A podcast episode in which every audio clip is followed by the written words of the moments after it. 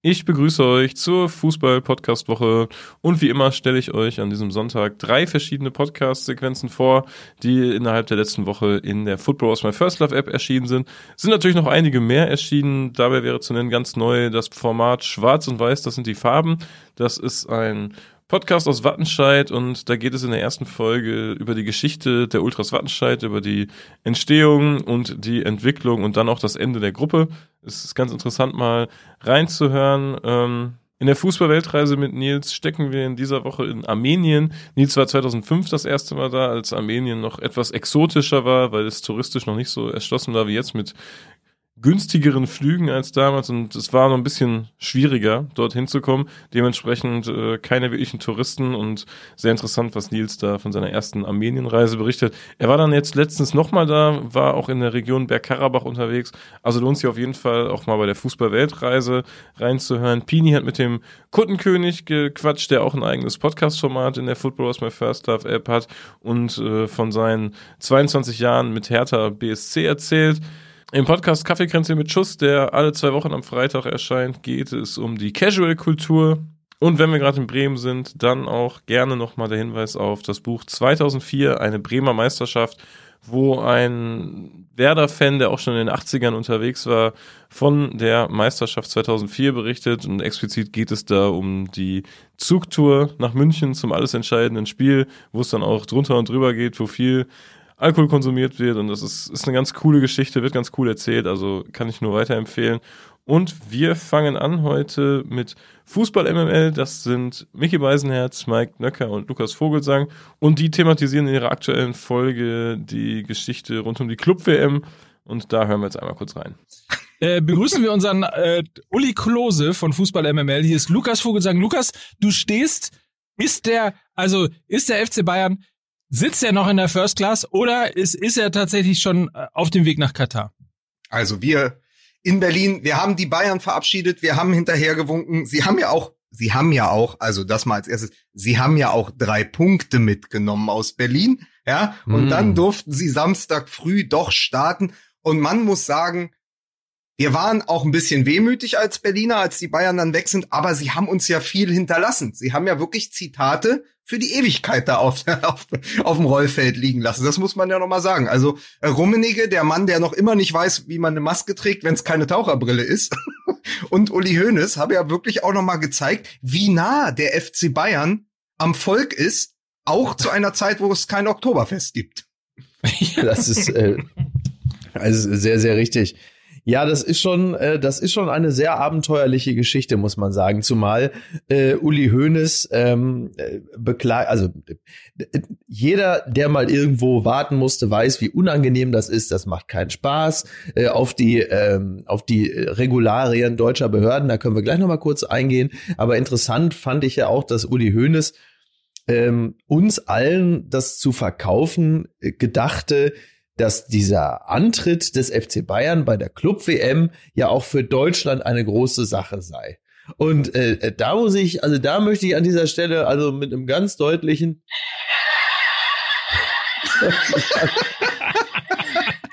wo du wirklich sagst, also bitte, das ist auch wichtig für Deutschland, wo du sagst, nein, äh, Uli, das ist wirklich nicht wichtig für Deutschland.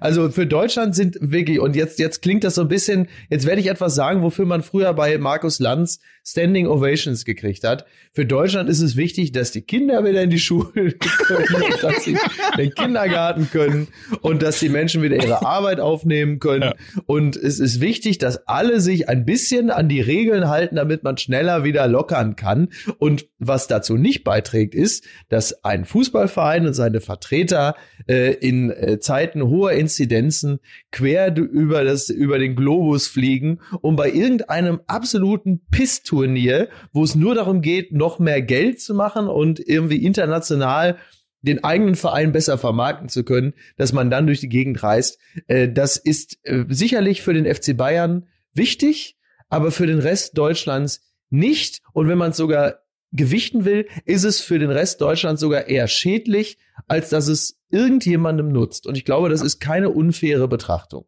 Aber ich stelle mir das gerade vor, hier in Berlin am 17. Juni. Die Bayern schlagen Al-Ali, Die Ba- Ba- Bayern schlagen, schlagen gewinnen, gewinnen dann auch auch, gewinnen sehr vorsichtig Club- sein. Aber stell dir vor, die gewinnen die Club-WM. 17. Juni in Berlin, Fanmeile. Autokorso. Ja, überall an den Autos Bayern fahren, ja. Und mir ist Ja. an mir ist das neue Wir sind wieder wer. Also so wäre die Woche doch gelaufen unter anderen Vorzeichen. Also Deutschland im Ausnahmezustand. Und Uli, Uli Hoeneß, Karl-Heinz Rummenigge oben am Brandenburger Tor und dann so geht Al-Ali. Al-Ali, die gehen so, so. Also das habe ich doch alles, das hatte ich doch alles fest eingepreist. Man weiß doch auch, das Sommermärchen im Februar. Ja, das ist richtig. Aber wo du gerade mir an mir sagst, das ist natürlich der unfassbare Beleg dafür, warum sich außerhalb des Kosmoses Bayern und FC Bayern Fan so viele Menschen mit diesem mit diesem Slogan mir an mir ähm, einfach äh, schwer tun, weil es natürlich genau das verkörpert, was äh, passiert ist. Uns ist alles scheißegal, wir sind die, uns geht's, äh, es geht als erstes um uns und dann kommt So, wir machen weiter mit Football Was My First Love International. Da ist nämlich in den letzten zwei Wochen ein Interview erschienen, wo es um die Reiseart Trampen geht, wo es darum geht, möglichst für möglichst wenig Geld möglichst viel zu sehen. Und da berichtet Jan von seiner Erfahrung als Groundhopper und Tramper und nachdem so die ersten Erfahrungen klappten, was das Trampen anging, hat Jan das, dieses ganze, diese ganze Idee forciert und ist per Anhalter in den Irak gefahren, hat unterwegs ein, ein paar Länderpunkte eingesammelt und äh, erzählt von seinen Geschichten, die er dort erlebt hat. Das war ja dann schon Teil der Rückfahrt und so Rückfahrten sind ja in der Regel relativ unspektakulär. Ähm, du hast dich auch entschieden, den Weg per Anhalter zurückzufahren. Da gab es aber die Besonderheit, dass ihr eine besonders lange Wegstrecke mit jemandem zurückgelegt habt, ne? Ja, also ein Lift, der mir noch stark in Erinnerung geblieben ist, ist aus ähm, Istanbul, direkt bis Berlin, mit einem äh, polnischen Backpacker. Er hieß Mateusz, ich habe ihn immer Lothar genannt. Wortsgag, ich weiß.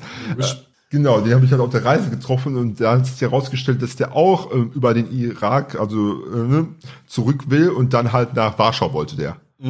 So dass ich mich, auch wenn wir zwischendurch getrennte Wege gegangen sind, ich mich mit ihm verabredet hatte. Also wir hatten halt irgendwie äh, Nummern oder sozialen Netzwerkkontakte ausgetauscht und hatten uns dann halt in ähm, Arbil, so heißt die Stadt, im Irak verabredet und dann bin ich mit ihm äh, zurück. Und dann war eigentlich unser Plan, dass wir bis Budapest zusammenfahren und ich über ähm, ja dann halt Österreich und München halt Richtung Nordrhein-Westfalen und er wollte über Prag halt nach Polen weiter. Also, bis, also de facto wollten wir vom Irak bis Budapest, das ist ja schon mal ein kleines Stück, zusammenfahren.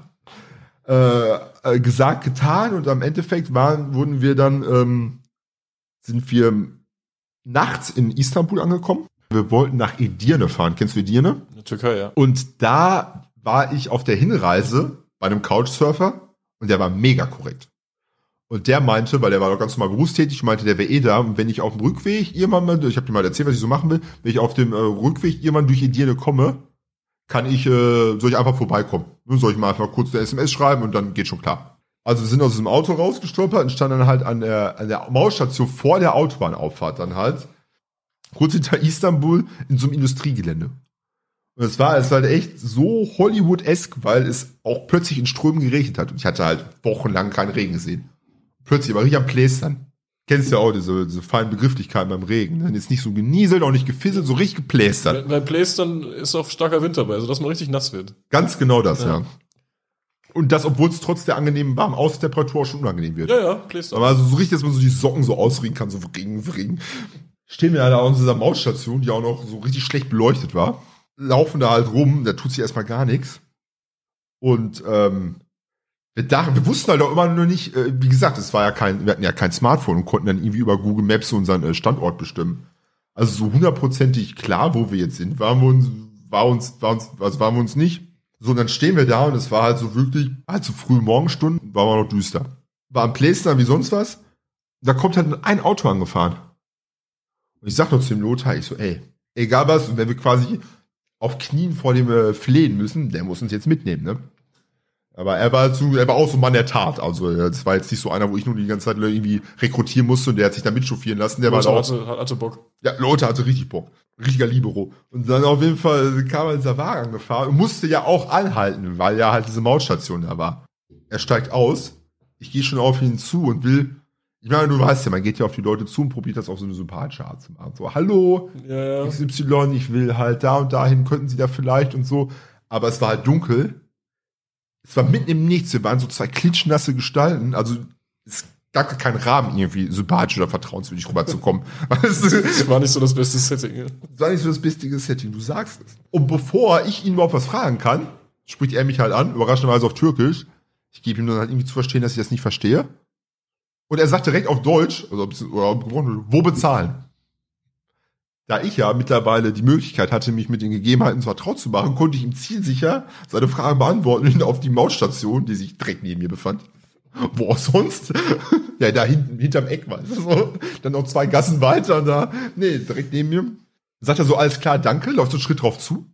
Wird sich dann zuerst mal bewusst, Moment, ich stehe hier gerade im Nichts, irgendwo, und der Typ, der spricht Deutsch, was soll das? Merkst Ja. halt, wir so einen Schritt machen, ihm dann erst so dieser Gedankengang kommt, und er sich so blitzartig auf mich so zu mir dreht. Ich dann nach dem Motto, war, war eigentlich völlig albern, das noch zu versuchen, aber ich hatte ja auch nichts zu verlieren, weißt du? Habe ich mal so, ja, ähm, wir wären hier so ein bisschen gestrandet, ähm, ob er nach Edirne reinfahren kann und uns mitnehmen könnte.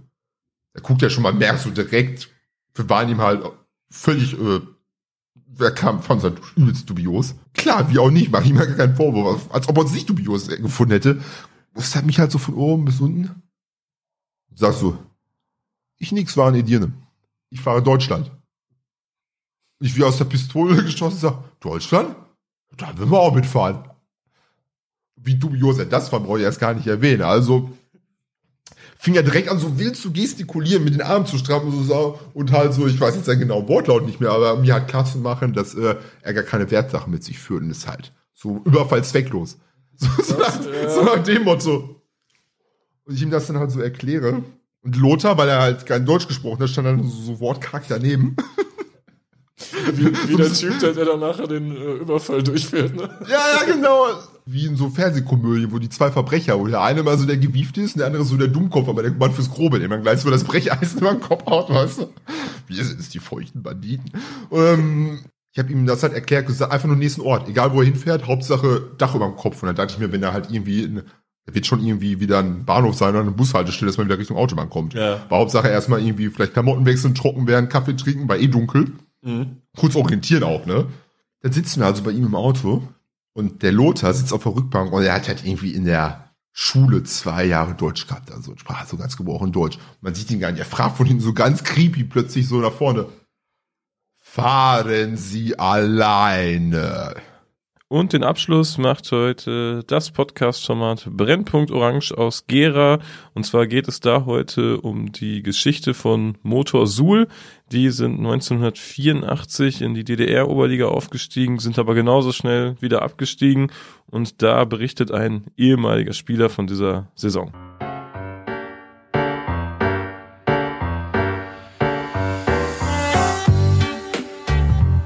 Ich denke, das Spiel ist äh, relativ schnell analysiert.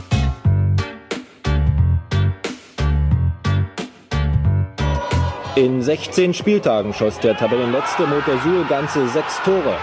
Gestern kamen gleich drei gegen eine von allen guten Geistern verlassene Wismut-Mannschaft hinzu. Zweimal Seifert und einmal Schellhase sorgten für den ersten Suler Sieg.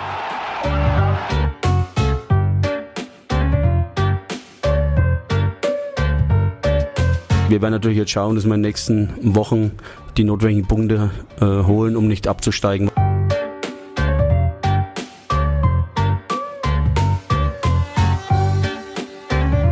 Darauf bauen wir auf, das habe ich den Jungs auch gesagt. Also kämpferisch top, spielerisch, ja, haben wir viel zu tun.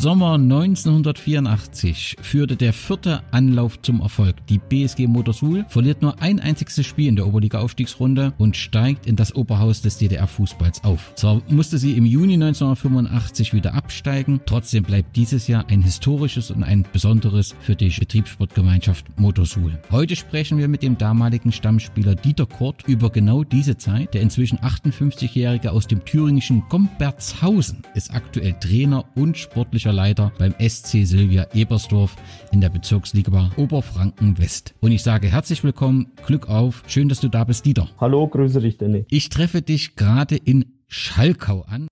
Lohnt sich auf jeden Fall mal reinzuhören. Es ist, ein, ist generell ein ganz cooles Format. Es geht viel um Amateurfußball in Thüringen. Es werden auch äh, schicke Stadien empfohlen, die man vielleicht nicht so auf dem Schirm hat. Gibt mittlerweile schon 111 Folgen. Das war die Fußball-Podcast-Woche und wie immer am Ende der Hinweis, ein neuer Profcast ist an diesem Sonntag erschienen und zwar geht es um Groundhopping und Reisen in Thailand und wir hören uns nächste Woche wieder.